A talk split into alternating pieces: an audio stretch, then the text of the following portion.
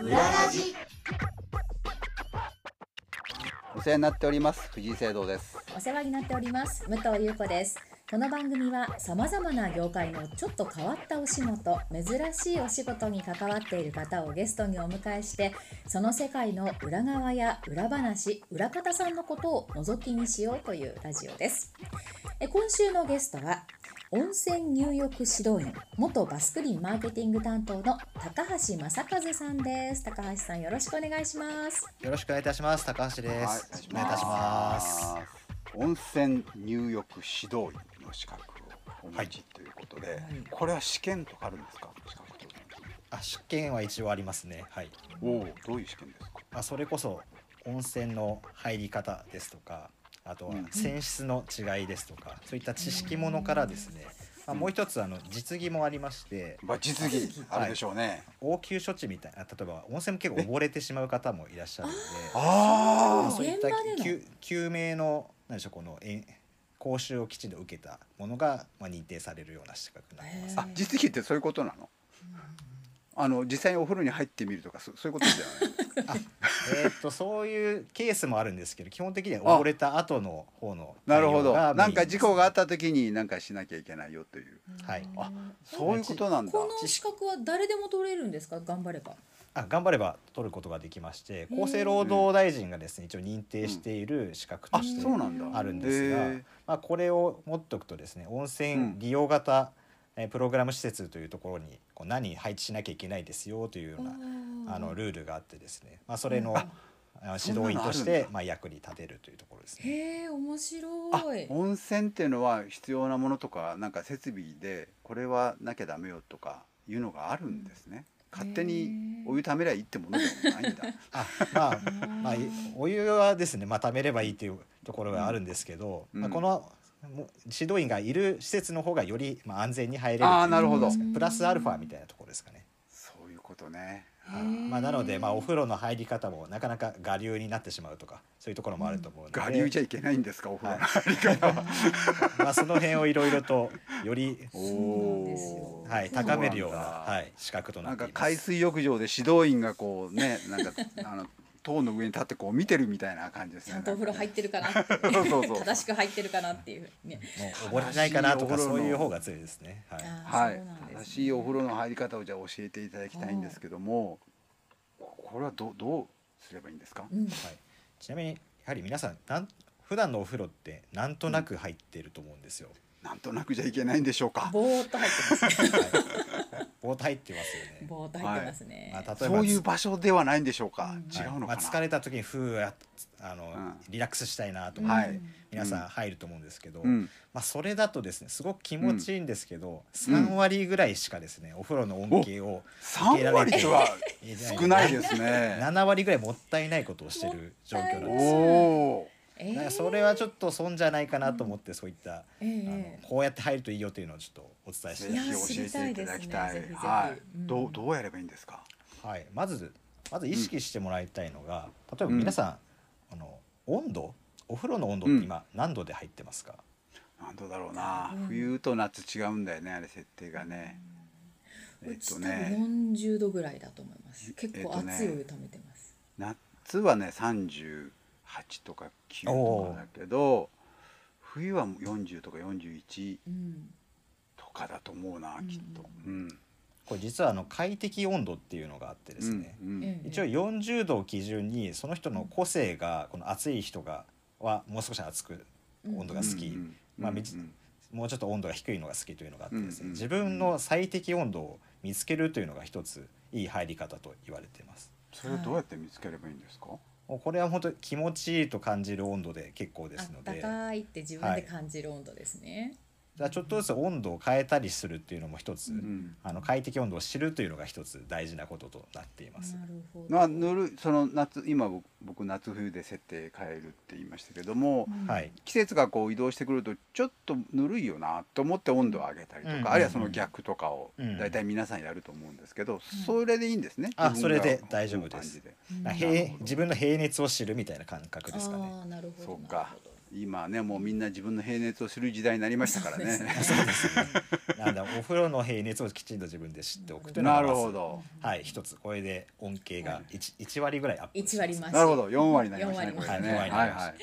はでいさらにその恩恵をアップする方法としてですね、お風呂の効能効果をきちんと知っておきましょうというのがあってですね、効果。はい、ほいお風呂なんとなく気持ちいいじゃないですかほい。はい。でもその効果は実は科学的には3つと言われていまして、はい。うん。温熱効果温める熱と書いて温熱効果、水それは圧効温果まるってことでいいですか、うん一つ。あそうですね単純に言温まるうとはい、体が温まるよっていうことでいいんでしょうか。はい。はい、で2つ目が水圧効果水の圧力と書いてあー水圧効あ果ーすこごれよく言いますよね。あのはい圧力が周りから来るからいいってね。はい、で3つ目がこれ私おすすめなんですけど浮力浮き上がる力と書いて浮力効果、ええこの浮力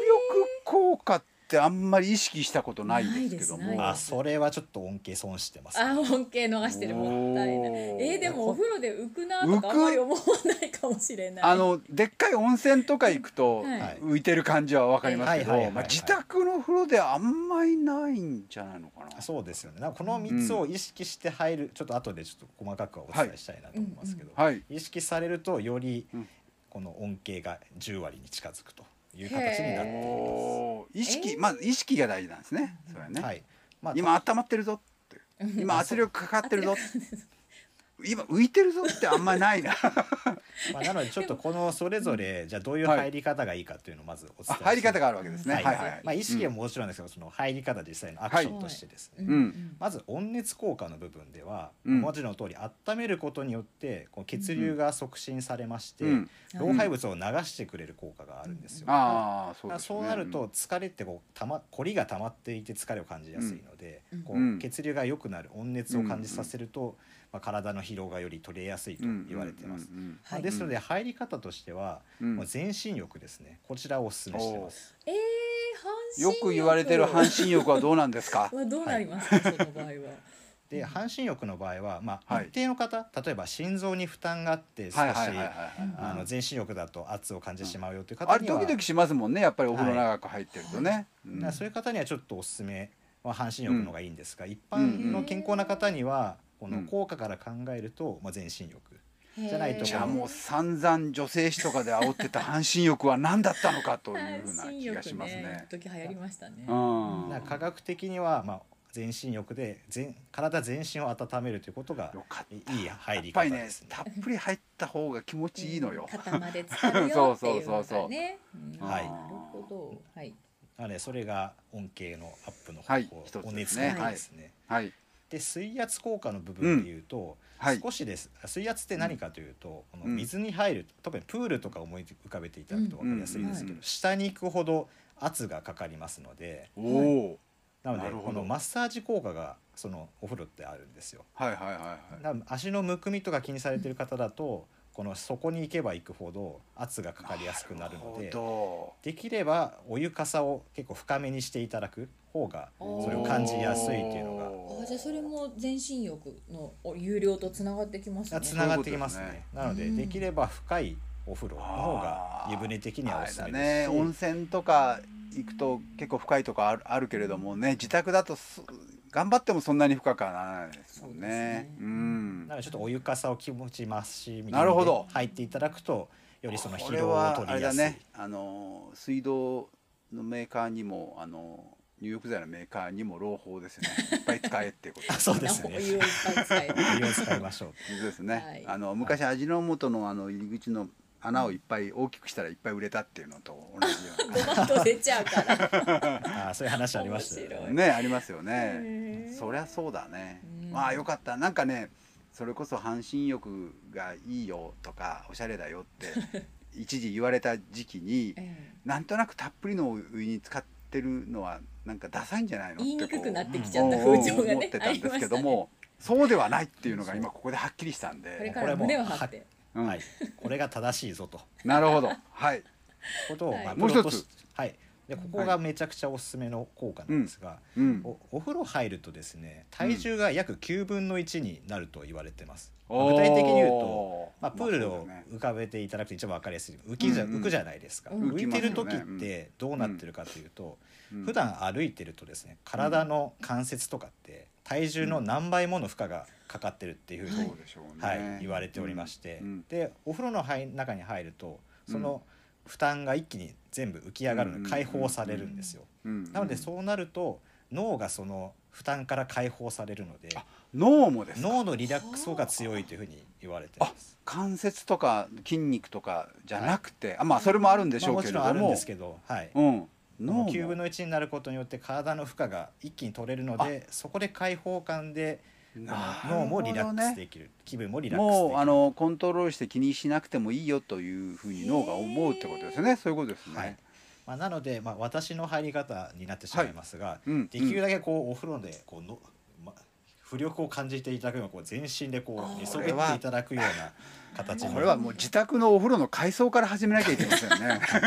まあ、極力こうはいせ背をの背を預けていただくような入り方をしていただいてですね少しでも浮き上がる感じをた体感いただけると脳リラックスまでつながるというところですあね。れだね、なんかあのジャグジーにあるみたいな丸い大きなやつとかなんか、うんそうそうああいうのがね、あの理にかなってます。ね。はマいンションにある1418とかそういうんじゃダメですね。これはね、確かにね。まあ、なのでちょっと簡単にまとめると、うんまあ、全身浴で、まあ、うん深めにお風呂を入れていただいて、うん時折浮かんでみる努力をしていただくとより100点の浮かばないな。まあ、頭を少しこ あーうお湯に預けてみるとかでもいいかもしれないですね。うんうんうんうんへえあーこれは浮力はちょっと初耳でしたね。ですようねんなかなかでも全身が OK なぐらい長いお風呂って自宅ないですから ね難しいね子供は別ですけどもそうですねねうん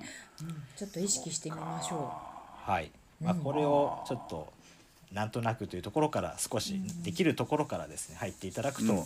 より疲れが取れると思いますしリラックスなるもでほきるどかと思いねます。う。いや忙しくてついちょっともう今日はいいわ湯船入らなくてなんていう日もまあまああったりするんですけど、うん今のうん3つの効果を伺うとこれはもう入らないわけにはいかないですねお風呂ゆったりとね。そうですね。もうなんかちょっと損してるなというのは思いますかね。ねでも明らかにやっぱり湯船に入った方がうんリラックスするし疲れも取れるんですけどそうもですねまあね今武藤さんおっしゃったように忙しいしっていうのもあるしうんあとまあ最近はほらもうお風呂ためるのに手間かかんないじゃないですかそうですねボタン1個押せばいいだけになっちゃってるから、いいんですけどもあのやっぱりついあの貧乏人としてはです ねこんなに毎回お湯使っていいんだろうかとかあの終わったお湯を洗濯に使うんだけどもなんかそれもなんか。ホースを突っ込んだりして面倒くさそうだなとか思ったりしてね なんかいろんな諸事情で毎回ためないっていう方が多いと思うんですよねやっぱりねまあ。うん、時と場合によって、あ今日はもうちょっと疲れてるなよし今日はお湯ためるかみたいなのでもいいですよねきっとねそうですよね、うんそうですねん少なくともシャワーよりは、うんはい、確か水道代で換算するとそこまで差がないというふうに研究あそうなんだデータが出ていたりですとか、あとええなんだかんだ別で疲れを取るための手段でちょっとお茶しようとかでこう使っていたりするっていうふうに聞いてなるほどますのでその分をこっちに当てればむいいしろコスパやあのエステに行なるくほとど思えばめちゃエくちゃス安いテに行くよりは、うんうちでお湯を毎日貯めた方がいいよっていうことですそうね。かもしれない、そうだね。あのー災害とかも今後あるかもしれませんから、お湯が湯船に溜まってることの方がいいかもしれませんよね。あそうですねもう、うん。まあ、木を見て森を見ずみたいなところですかねなのでそういうことです実よね。は全体で考えると安いなっていうのもあると思いますそうねかもしれ。ああなかなかそうは理屈でも分かっても感覚 でね目の前に溜まってるお湯をただ捨てていくのをこうじっと見るのは悲しいって感じは ありますけどそもこね。もわかりますねあまあ、特に日本は結構水に囲まれた国なんで水が豊かな国っていうところがあると思うので、ある意味お風呂の恩恵を受けてる国ではあるんですよ。そうですよね。なかなかだこかうらいった温水泉をなんか、はいうん水を取り入れられにくい国とかもあるんであそるれでだしょうとねこんだけ贅沢な使い方なんだ贅沢ですすよね。日本にいるという、まあ、環境ですから、うんぜひここはお風呂入っていただいた方そうだよが、あの何かとお得ではないかなとは思いますかね。あの温泉なんていうと自分家のお湯じゃないと思うからもう全然無駄に使えます もんねなんかこう桶で取って意味もなくダーッと流したりなんかしますもんねなんかいいですか何にも洗わずに流したりとか平気でしますもんね。すごくわかります。うんその贅沢感っていうのがやっぱりこうリラックスはしてるんでしょうねそうですね心でね、うん、そういうことでしょうね。うんまあ、身体的にもやっぱり手足を広げて入れるっていう温泉に行くとそういういいところがありますけどね。あとね私あのもう一つ足してもいいなと今伺ってと思ったんですけど、はい。やっぱ裸になるって大きいと思うんですよ。ああ日本的だね。うんこれね温泉入んなくても裸になることの開放感ってあるじゃないありでますすか。なねんか確かねにだから洋服着て温泉に入る人はいないわけで、ううんん。うんまあ、外国の人は知りませんけどもあのやっぱ裸になる効果って結構強いなと僕はいつも思ってますね。そうですねなんかあの北欧とかにあるこう温いわゆる温泉施設はみんな水着着て入りますもんねう向こうのん、人そうはですよね。ね。うんあれはやっぱリラックスとはまたなんかちょっと違うのかななんてう思ん、ちょったとりもし違う日本人としてはねいやなんかもう一枚あることでちょっと違うんじゃないのって気がしますけどもやっぱりほら子供ってお風呂入った後裸になった後なかなか着ないじゃないですかやっぱ快適だからますね。裸であれやっぱり走り回って裸ますが気持ちいいんですよね。んそうですねかもしれないですね。うんあとなんかちょっと、えー以前その銭湯でちょっとうんイイベントとかやらせていただいた時に、うんうえーん一個あったのがこの乳がんチェックに実はそういった裸になるシーンが結構いいですよっていう乳がん検診が10月が確か強化月間というふうにされていて、はいはいはいはい体と向き合いやすい裸であればあるほど裸になって鏡を見たり自然にしますからね、チェックをするってことですね。とかあと親子連れで入られるケースとかだと、まあ、こう怪我してないかみたいな例えそうばいだねじめにあってな見いかみることがたでいきまなすもんね防波堤にもなったりしますし、うんなうるんほどね。あとなんでこんなとこに傷があるんだろうって自分で思いますよ ね。なんかねセルフチこれェいックにつなぶりまつすけよたんだろうってね。あーありますね。気づかないうちの朝って いうそうそうこのあざはどこだろうとか思ったりありますしいよつね。の間にできてるみたいなねありますよねああ、やっ確ぱかりにねいろいろ効果があるね。それは確かにね。えー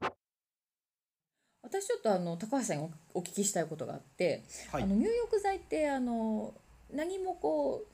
泡が出ないタイプとブクはいブクはいブクはいブクって泡が出てくるいわゆる炭酸タイプっていうのがあると思うんですけどあれっていうのはあのなんだ炭酸が出てることによる効果っていうなんかあるんですかあそうですね炭酸ってこのお湯に溶け込んで、ええこの炭素が、えー、とこの血管をこう刺激するんですよへでーそうするとこへーの血管をこう拡張させてくれる機能があってだから血管を拡張させると血流が流れやすくなるんですよね、あーはい、なので炭酸が入ってることによって血流が良くなるっていうのがまず効能効果としてはありますねああ、そうなんだ。であの炭酸が出てるのがまあブクブクっていう形ですね、うんうんあのブクブクはいずれ消えるじゃないですかでこあうそれを思うの最初だけね、そうはい、お湯の中はフラットになっていくじゃないですか。うんあれはいフはラいットになった後でも効果効能は続いてるんですか。あれですね、まあ、商品によりますけど、気球とかですと大体23時間は効果が続いています、あへーあるんだでもそうなんだ。えあれ炭酸が要はそのお湯に溶け込んでいるーうえんえかどうかが大事なんですよ、あまあ、泡がうんうこんう直接なんかこう当たらなきゃいけないとか、そう皆さそんう思ってました。あでも当てます ね絶対絶対当てますね当てますよね僕バまあバブルな感じで当てますねそうそうそう私も当てるんですけど、あれ当てても当てるん だ。当てても意味なくて溶けてるかどうかが大事なんで、あそうなんですか。はい、なのそでしたらあれだよね炭酸炭酸が水に溶けてることに意味があるんだったら、うんあの炭酸水作る装置って最近あるじゃない自あ宅ーにありはいはいはいますね。あんなのがあればいいってことですねお風呂にねあまあそうですねなのでうん23時間炭酸が入っているような状態であればうん炭酸装置にはなるかもしれないですね。へえそうかペリエ湯にすればいいいえいえだからすぐ抜けちゃいそうですけどもねったいないもったいない。そっちは飲みましょう。でこれ実はなるほど炭酸の実はヒントになったのが、うんあの日本の温泉で、うん大分県の、うんあ竹田市っていうところにああ奥にあるんですけどありま長すね湯温泉っていうところあはい、うん長湯温泉というところがあってですうね、んでここがあ日本で結構少ないんですけど炭酸泉で有名な温泉地さんなんですよ。もともと炭酸の温泉が湧いてるところなんですね。そうですそうです。へえ。でバスクリン社としてその日本の名湯というあ商品前お話しした、うんうんうんうん日本の名湯にいろんな温泉地を再現してる、うんこの温泉でどんどん温泉地が次いいかなと探していたさなか見つけたのがこの長湯温泉の炭酸水、へえ。で入るとやはりこの炭酸の力によって血管活力がこう拡張されて疲労が取れるというところが分かりまして、うんこの炭酸泉をモデルにしたのがこの気球長湯温泉モデルの商品が気球というふうになってるんですよ。へーああそうなんだ。あこれじゃあで大も分行かなくてすごくいい温泉だと今聞いて思ったんですけども、失礼ながらあんまり有名じゃないですよね。そうですねちょっとあの知る人ぞ知る温泉にはなってますけど、うん長湯温泉の湯ってパッケージ作れないですもんねなんかあのそういう見たところこれどことか思っちゃいますもんねな。かなか、ま湯あとかねそういう有とこだったら名どころのね、有名はでいすけどうん温泉地の方が皆さんあの関心は持たれると思うんですがですよね。へー私実際長井温泉行きましたけどめちゃくちゃいい温泉でですねあそうですか。はいまあ、私は東京にいるんで、まあ、頻繁には行けないんですけど、はいはいはいはい。まあ、すごくなまた行きたいなと思える温泉地でした、これは温泉地としてすごくあの大きな感じではなくひなびた感じなんですかなんかすごく落ち着いた温泉地さんでして、それこあそそう食事とかも美味しかったですし、うんまあ、お風呂ももちろんゆゆっくり長湯できるようなそれこそ温泉地さんだったん長いで温、泉ちょっと大分なんてもう温泉湧きまくってますからね湧きまくってますね。 そうですよね、まあ、その中で長井温泉さんはそういった炭酸泉でまあ本当ねに珍しい温泉地別さんなんで、府とか湯布院とか有名なとこがあるからねそうそう大分ではねそうですうねんうんなんかちょっと疲労が取れんなみたいな方はぜひ長湯まで足をなるほ運んどでいただけるとよろしいかなと思いますかね。温泉に行きたいけどもでもなんか銭湯でって方もいらっしゃるじゃないですか、うんうんうんまあね例えば東京とかだとおすすめの銭湯ってあるんですかそうですね東京だと北区にあります稲荷湯さんっていうですね、あの稲荷はいい稲の稲にこのいお稲荷さんのあお稲荷さんですね稲荷ですね。んはいまあ、とてもおすすめでしていわゆる、うんなんでしょうこのはこの屋根がこう古いこの瓦屋根になっているようなあ、昔風の銭湯のはいね昔風の感じですね。はい。本当文化財として本当残していきたいへえ。タイムスリップしたようなまうさんうにんうん。銭湯さんなんで、うんこれはすごく日本の文化としても良いなと思いますし、うあのん。ただ古いだけじゃなくてやっぱすごく手入れというか仕事が行き届いてる銭湯さんなんですよ。あやっぱ古いだけでなんかちょっとあーっていうとこもあるじゃない ですか。そうです稲荷湯さんの場合は本当に何でしょう清潔感もありまあすそし。こは大事ですね、うんだからちょっと13年前ぐらいにリニューアルされた時はなんかやっぱーりうん。お子さんも来てほしいのでちょっとぬるめの,、あのお風呂を作りましたとあかーそういった努力もな常るほにどねされてる温泉地、あ銭湯さんだったので、まあ、そういっったそのこのマインドの部分でもすごく素晴らしい銭湯さんだなとていうふうにへ思え。いましたね。稲荷湯さん銭湯なかなかね、あのまあほとんどの方はご自宅にあるからなかなか行かないけれども、まあたまに行くといいですよね。そうですうんねやっぱりお広いお風呂っていうのはねそうそあの体にも浮力を感じることがあできそうますよ。そうそう浮力を感 じる広いお風呂に行くとね。そう浮力を感じる時は銭湯か、まあ、温泉と、そうそうそう銭湯でも十分浮力感じますねそういえばねうんうん、全身がね浴びられますからね。そうそうそうそう、ちなみに高橋さんはサウナは行かれるんですかサウナちょっと最近行ってなかったんですけど、うん以前はもう年間300日ぐらい行ってたぐらいの、ええほすとごんいどなんですかそれってサウナー茶道にへ勤ーしんでたわけですねはい、へえそっかサウナのああの資格とか持ってたりするんですが、まあえ、それどんな資格ですかなんか前回ちょっとご紹介した資格かなサウナ指導ス員パ健康アドバイザーあそうですね、はいああるサウナスパ健康アドバイザまあ、これはあの知識のいわゆる資格なんですけど、まあ、そういったサウナに関する、えーまあ、資格もそうですし、まあ、私としてはその銭湯温泉そういったお風呂を全般的にこう好きになってもらいたいなという思いで、へーあ広く資格を取らせてもらいましたすね。ごいーすごいですねでもその一番最初にねおっしゃったそのなんだろう健康はいのお手伝いをしたいっていうのがねうんもともとのきっかけがね発想だから、それは多分サウナでもお風呂でも、ひょっとしたらなんかマラソンとかでもうんうんうんなんかね、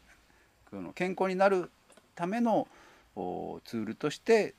2つを応援してるっていうことですもんね。うん面白いえ資格もあるっていうのがちょっと初耳で面白かったですー。ねそうですね。やっぱ学ぶとやっぱりその先ほどのお風呂の話じゃないですけど、ええうんよりこの効果を恩恵が受けやすいというのがあるので、そうですね。あのまあぜひいそうろねんなそういった資格も日本にはありますので、 あのチャレンジしていただきながらですね、はい楽しんでいただければと思ってますね。現代人はほらやっぱりちょっと頭でっかちなところもあるから、あうんのこれがいいんだ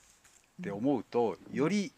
きますよね多あ分あその知識として持ってるそっていうですねあのさっきも言ってた半身浴があれだけなんでブームになったかっつうと、半身浴はこれだけいいんだって効能がみんな頭にあるから、え内心では体では物足りないなと思ってても、うんいやこれが今効いてんだ半身浴で上汗かいてるこれがいいんだって知識で